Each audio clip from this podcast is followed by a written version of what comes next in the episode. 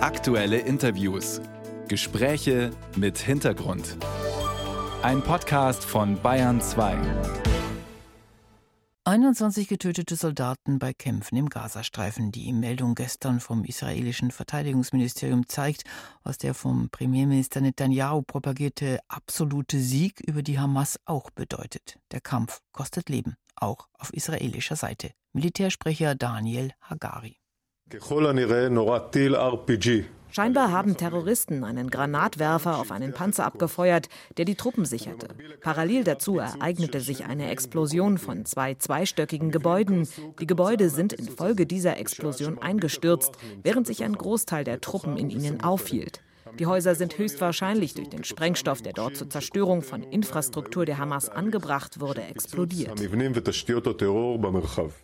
21 Opfer, das ist die bisher höchste verkündete Zahl in diesem Krieg, wobei Israel ja auch noch das Problem hat, dass sich weiterhin Geiseln in den Händen der Hamas befinden. Doch da scheint jetzt ein neuer Deal möglich. Israel hat der radikal-palästinensischen Hamas über die Vermittler Katar und Ägypten angeblich eine zweimonatige Feuerpause angeboten. Im Gegenzug sollen Geiseln freigelassen werden berichtet jetzt ein Online-Portal. Wir fragen nach bei unserer Korrespondentin Bettina Meyer. Guten Tag nach Tel Aviv.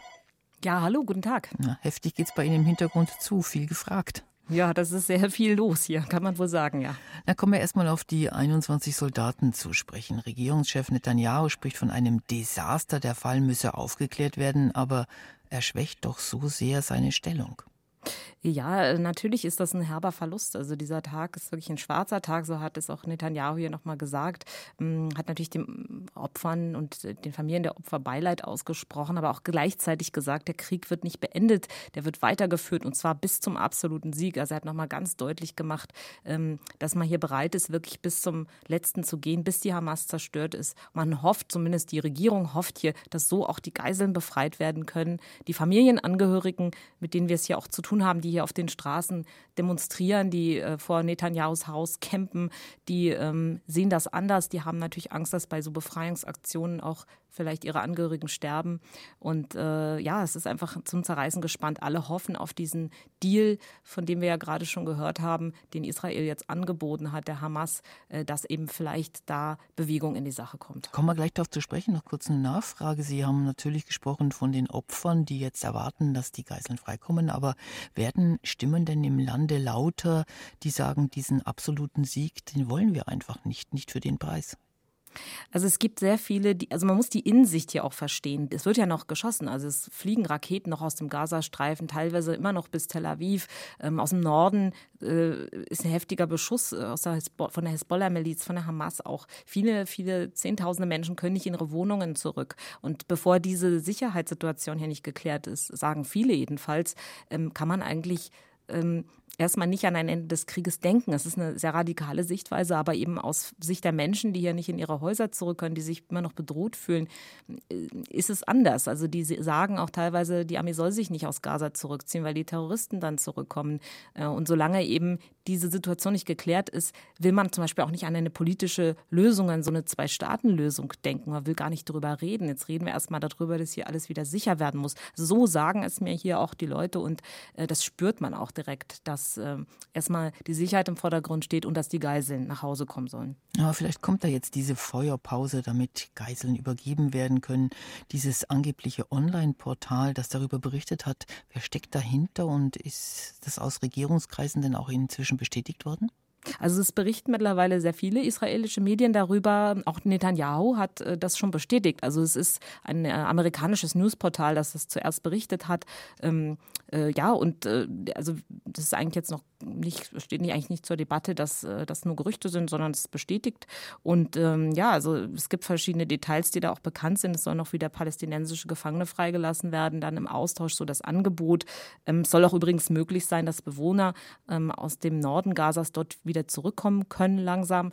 Auch das beinhaltet dieser Vorschlag und ähm, das hat sicher einen Grund, warum auch die Details hier so bekannt wurden, weil nämlich auch der Druck auf die Regierung Netanyahu steigt, dass man sich auf einen Deal einlassen soll, ähm, um die Familien eben zu befriedigen. Wie viele Geiseln sind denn noch in den Armen der Hamas? Das Zahlen schwanken immer so ein bisschen. Also äh, zuletzt war von 136 Geiseln die Rede. Allerdings sagt auch die israelische Regierung, glaubt sie, dass davon äh, mehrere Dutzend, mittlerweile habe ich gehört, mehrere Dutzend davon schon tot sein sollen. Also deswegen beinhaltet dieser Vorschlag übrigens auch, dass die Körper zurückgegeben werden in einem äh, Schritt. Und ähm, ja, das ist natürlich sehr tragisch und traurig auch für die Angehörigen. Viele wissen gar nichts von ihren Angehörigen, die noch dort sind, ob die leben oder vielleicht schon tot sind. Aber die Feuerpause, was würde die wirklich bringen, Klut? Dann könnte man Geiseln austauschen. Aber zwei Monate, mhm. drei Monate? Genau der Knackpunkt. Also Israel hat betont, dass das kein Ende des Krieges bedeutet, ähm, dass man nach den zwei Monaten weiterkämpfen will. Ähm, und deshalb ist es möglicherweise auch äh, schwierig für die Hamas, sich darauf einzulassen, die immer gefordert hat, es soll das Ende des Krieges bedeuten. Nur dann werden die Geiseln freigelassen. Also da sind die Positionen noch weit auseinander. Manche sagen auch, äh, dass dir nach zwei Monaten Kampfpause dann die, es nicht so einfach sein wird, die Kampfhandlung wieder so in dem Maße aufzunehmen, wie wir das jetzt sehen. Also äh, wir haben jetzt wirklich noch eine Verstärkung der Kämpfe. Ich war selber selber vor ein paar Tagen äh, an der Grenze zu Gaza. Man sieht also wirklich eine Rauchwolke, die im Himmel steht von den Angriffen, ähm, die über den ganzen Himmel zieht und die sogar am Tag den Himmel verdunkelt. Ähm, es ist wirklich unglaublich, wenn man diesen Krieg miterlebt und auch eben äh, ja, das Artilleriefeuer hört, was alle paar Minuten dort reingeschossen wird. Ähm, das ist wirklich Krieg und ja, äh, man möchte sich eigentlich nicht vorstellen, wie es für die Menschen da drüben ist. Viele allerdings reden inzwischen schon über diese Zwei-Staaten-Lösung. Der Druck wächst, nicht nur, dass man sie ins, in die Überlegungen einbindet, sondern konkret auch schon plant, wie sie umgesetzt werden könnte. Und Israel, die Regierung sagt Nein dazu, auch die mhm. Bevölkerung. Ja, also äh, die, geredet wird darüber vor allen Dingen im Ausland, also tatsächlich nicht so sehr hier in Israel. Ähm, äh, auch die USA reden darüber. Blinken war ja hier, der das auch nochmal betont hat. Netanyahu hat es gleich abgelehnt. Also die Regierung äh, möchte das momentan gar nicht hören. Und auch in der Bevölkerung äh, sagen alle ganz deutlich, wir wollen, sogar auch die Oppositionsparteien hier, äh, ja, Lapid, der ja auch schon mal Ministerpräsident sagt, wir, wir reden jetzt nicht über so einen palästinensischen Staat. Wir wollen jetzt erstmal unsere Geiseln zurückhaben. Wir wollen die Sicherheit im Land wiederherstellen. Und vorher werden wir hier nicht nicht über eine politische Lösung mit den Palästinensern reden. Wir reden äh, über uns und das Land ist traumatisiert und das steckt sich ja auch dahinter.